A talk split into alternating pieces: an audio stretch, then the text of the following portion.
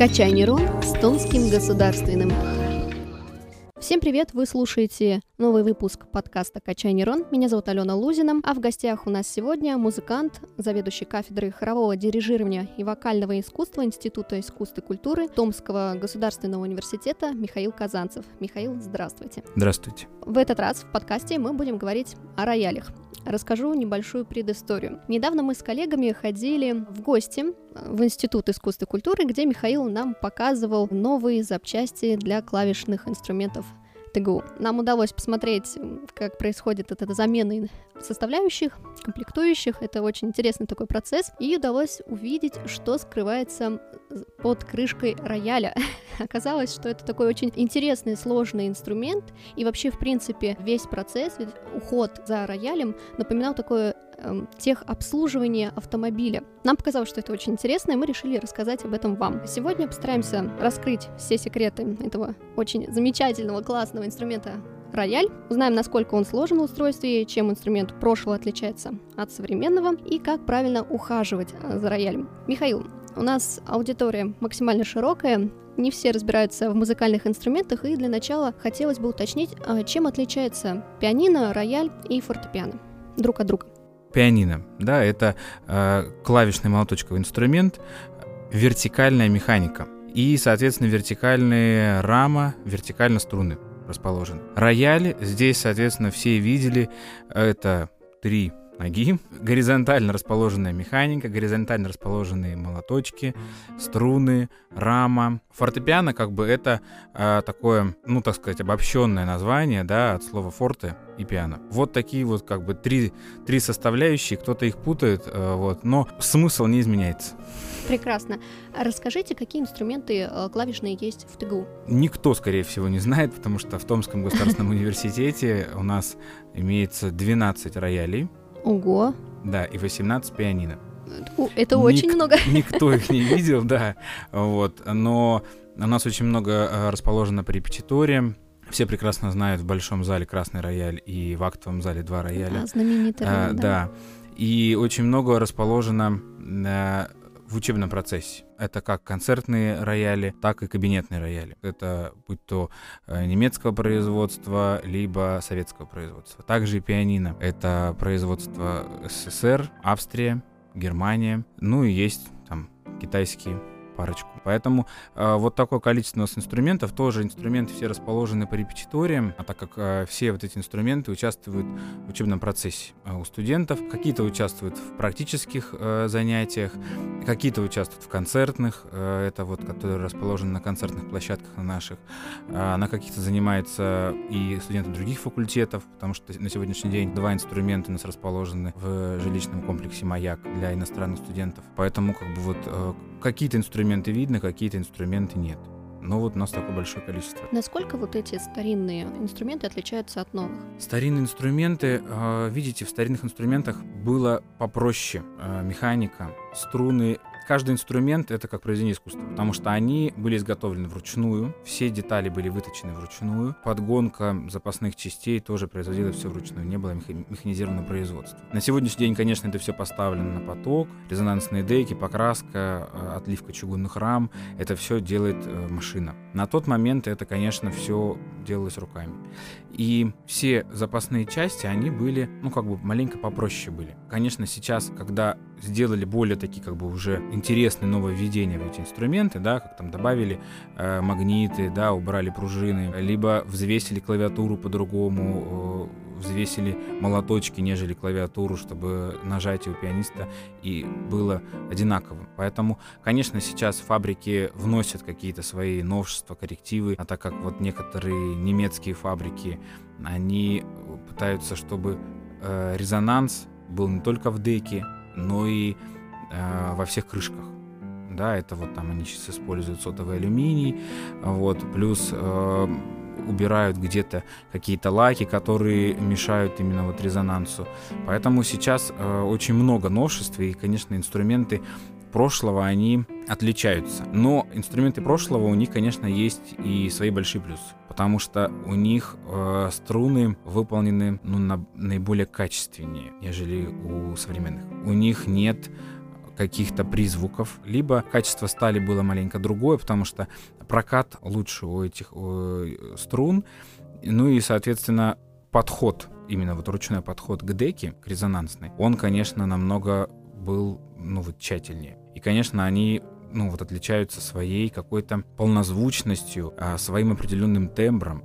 Это, конечно, инструменты достойны высокой оценки. На экскурсии вы как-то упоминали, что у каждого климатического пояса свой инструмент. Что это значит? Чем они друг от друга отличаются? В инструментах европейского производства у них, конечно, используется горная ель, и от этого зависит, конечно, цена. На сегодняшний день э, компания Биштейн выпускает инструменты разного уровня, разной ценовой категории. Но вот, допустим, горная ель до 500 метров над уровнем моря, да, как бы это вот один класс цены. До полутора тысяч это другой класс цены потому что там разное содержание влаги в древесине, разная, соответственно, э, сушка. Также это вот, э, значит, к вопросу запасных частей. Использование разных пород древесины, разная плотность как раз колец, это, конечно, играет большую роль. Сушка, соответственно, разная. На сегодняшний день, конечно, вот в нашем климате очень хорошо приживаются э, инструменты восточного производства. Это вот Yamaha Kawai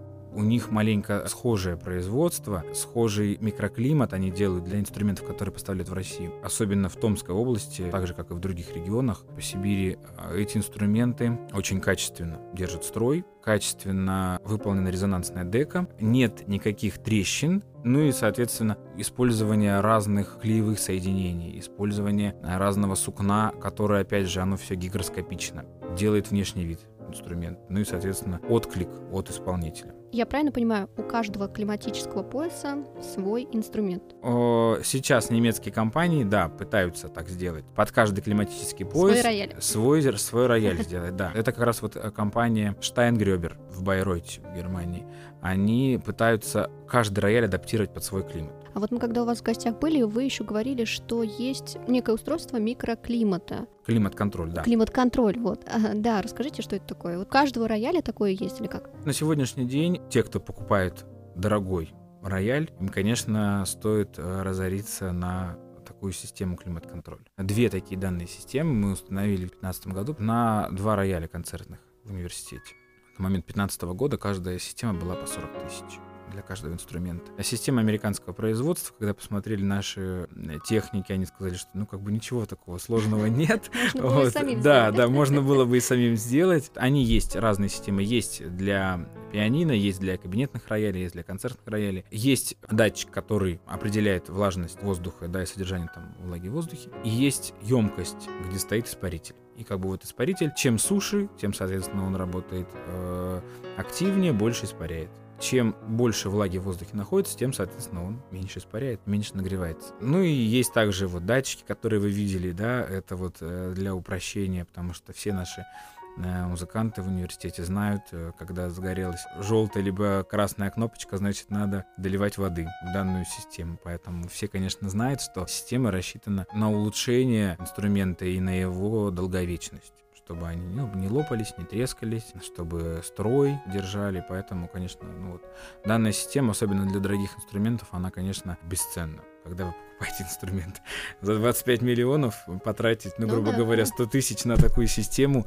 вот, это, конечно, ну, не так дорого. Особенно если попытаться самому собрать такое, если уж не сложно. Как-то вот коротко можно описать, э, что находится под крышкой рояля, как он работает? Под крышкой рояля находится 20 тысяч запчастей очень много. Да, очень такой э, сложный механизм, и когда приходят в школу, когда мы открываем для детей инструменты, и когда дети смотрят э, ну, такую небольшую экскурсию по инструменту, это, в принципе, интересно всем в музыкальной школе. Данные экскурсии мы проводим довольно часто по внутреннему миру рояля. То всем, конечно, интересно, потому что, ну, э, для большинства это как ракета. Потому что как работает механизм, да, и как от э, момента нажатия до момента поднятия демпфера и звука все происходит. Здесь, конечно, очень интересно. Когда мы открываем, ну, крышку рояля, мы увидим очень сложный чугунный сплав, который удерживает до концертном рояле э, до 16-18 тонн напряжения. Это в зависимости от марки. потому что некоторые рояли три струны идут отдельно, соответственно, напряжение больше. Где-то струны идут с перегибом через э, штифт. Поэтому здесь зависит напряжение. Мы, получается, видим сложную раму, которая держит напряжение пусть в 16 тонн. 250 колков, которые держат, соответственно, 250 струн натяжения. Резонансная дека, которая выполнена из отборных пород дерева, которая как раз передает весь звук. Это у нас ель. А штеги, через которые переходят, э, перегибаются струны, это тоже отборный бук. Весь полностью корпус, в зависимости от того, опять же, какой производитель, выполнен из шпона. Это все полностью клеено в пресс-формах. Это шпон ель и дуб. Ну, в зависимости, либо это будет черная полировка, либо это будет под цвет дерева. Тут как бы уже от заказчика. Что мы еще видим внутри инструмента? Демпфера сверху, это который как раз звук пошел и звук закончился они как раз вот глушат.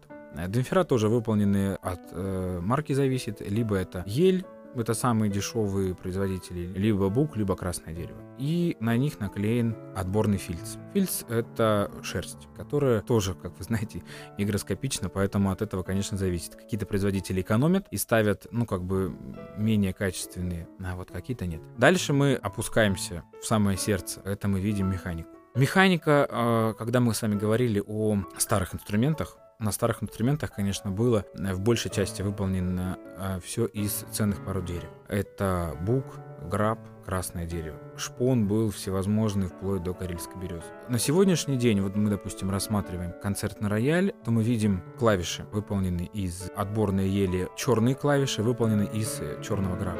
Какие-то используют эбеновое дерево, но тут, опять же, говорю, от производителя. И поднимаемся выше. Штифты выполнены из меди либо латуни. Дальше все полностью сукно. Такого сукна вы нигде не найдете. Ни на пальто, нигде в магазине. Потому что это сукно специально изготавливают, это красное сукно специально изготавливают для, производства рояля. Дальше мы поднимаемся. Это сложный механизм, это как раз фигуры, которые, мы уже говорили, что стоят очень дорого. Это как раз которые передают энергию от нажатия клавиши э, к молоточку. Сложный механизм фигуры, когда говорили про старые инструменты, раньше фигура была более проще. Не было, вот сейчас фигура с двойной репетицией.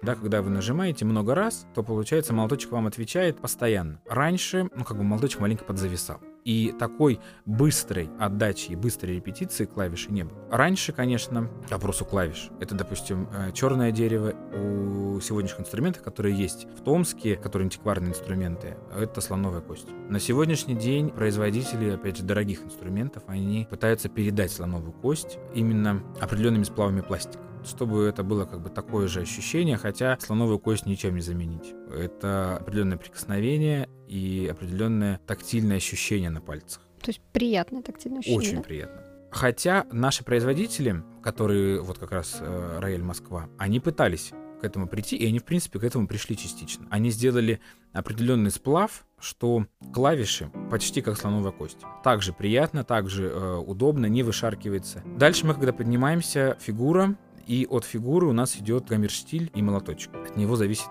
все. Так же, как большую составляющую играют это качество молоточка, качество струн и качество резонансной деки. Раньше делали молоточек с красного дерева, соответственно, как бы здесь свойство, оно немного, у него больше поры, да, и как бы передает другой тембр красное дерево. И также использовали разные виды сукна. На сегодняшний день почти все молоточки, за исключением некоторых фабрик, которые, как вот, допустим, Бихштейн, Бюзендорф, они делают молоточки только для своей фабрики. Стэнвей тоже, только для своей фабрики, никому не перепродают. Все остальные фабрики, очень крупная фабрика, это вот Майны и Абель, они выпускают молоточки поточно для всех фабрик, и молоточки делаются с бука. Бук и шерсть. Шерсть чья? Шерсть чья.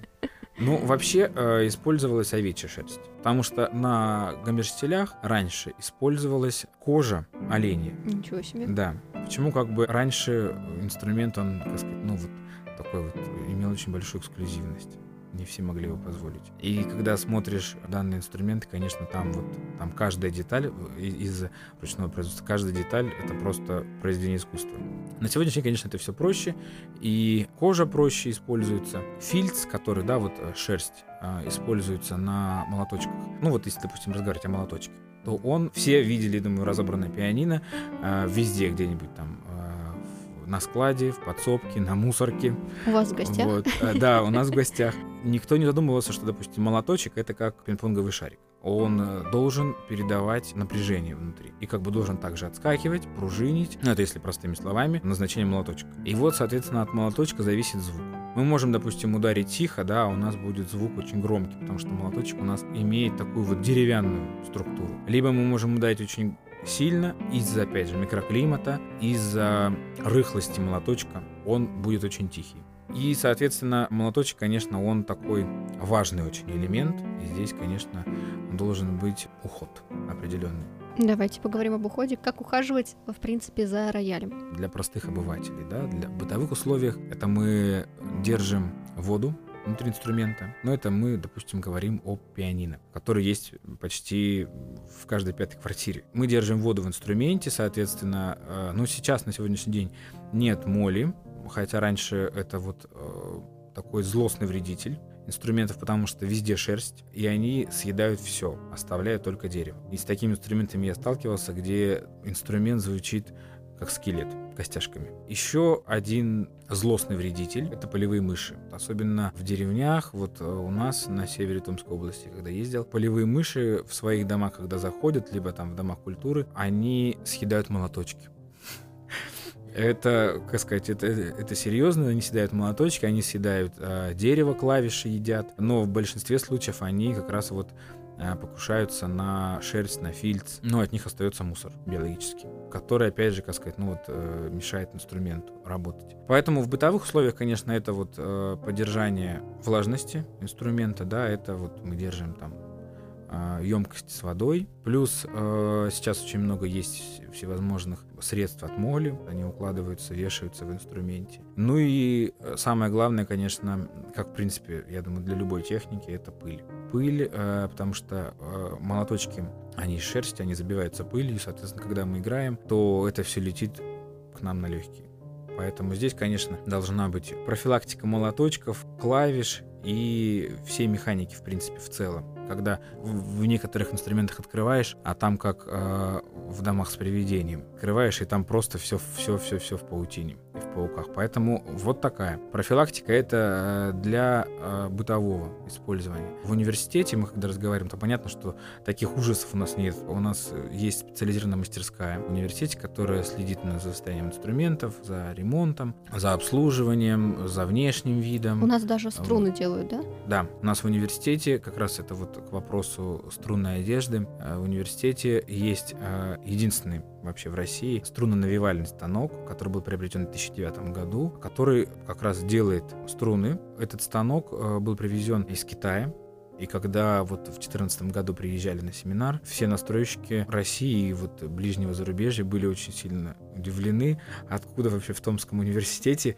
имеется вот э, такой профессиональный станок, который, ну вот, только на заводах если мы, допустим, смотрим по обслуживанию инструментов в университете, то это мастерская смотрит, чтобы там не было сильно жарко в аудиториях. Где-то там мы прикрываем батареи, где-то мы договариваемся, чтобы там сильно у нас не топили. Контроль за климат-контролями. В большинстве случаев, конечно, мелкий ремонт и обслуживание, потому что проходимость в аудиториях Института искусства и культуры очень большая. У нас студенты занимаются в помещении с 7 утра до 10 вечера. Поэтому у нас даже в воскресенье. Получается, вот мы 7 дней в неделю. Возможности для мастерской, чтобы где-то поймать инструмент, на котором не занимаются, но в данный момент очень сложно. Я думаю, что э, слушатели у нас уже узнали много о рояле, даже знают теперь, как за ними ухаживать, если у кого-то дома есть такой инструмент. Я напомню, что у нас в гостях был заведующий кафедрой хорового дирижирования и вокального искусства Института искусства и культуры ТГУ Михаил Казанцев. Михаил, спасибо, что нашли время и пришли к нам в гости. Спасибо.